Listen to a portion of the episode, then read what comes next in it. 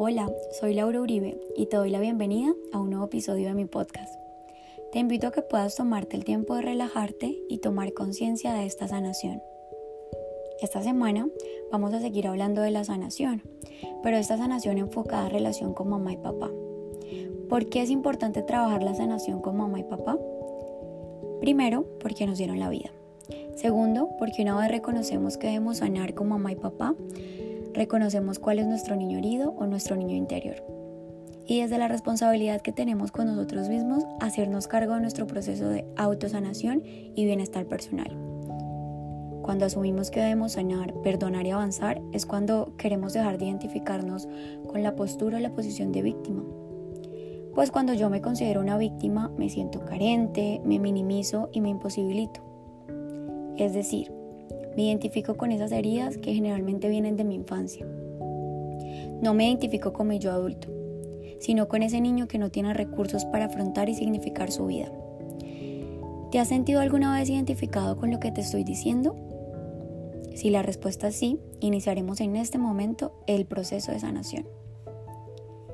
Identificarnos con el niño herido nos genera creencias e interpretaciones de la realidad que traen consigo insatisfacción y sufrimiento.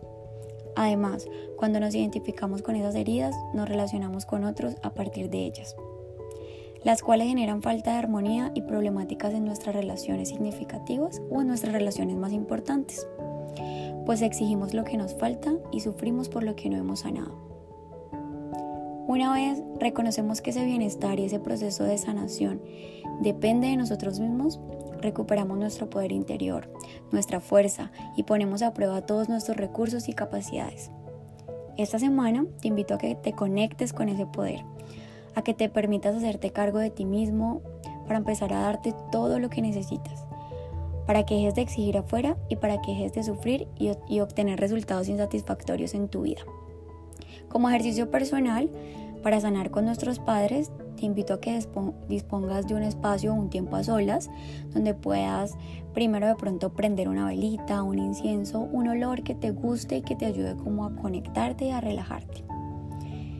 Después de que hagas esto, vas a hacer tres respiraciones profundas. Después vas a tomar un papel y un lápiz y vas a escribirle una carta a mamá y a papá. Recuerda que esta carta es para ti, no tienes que entregarla. Ponle fecha porque te ayudará a ubicarte en este momento presente.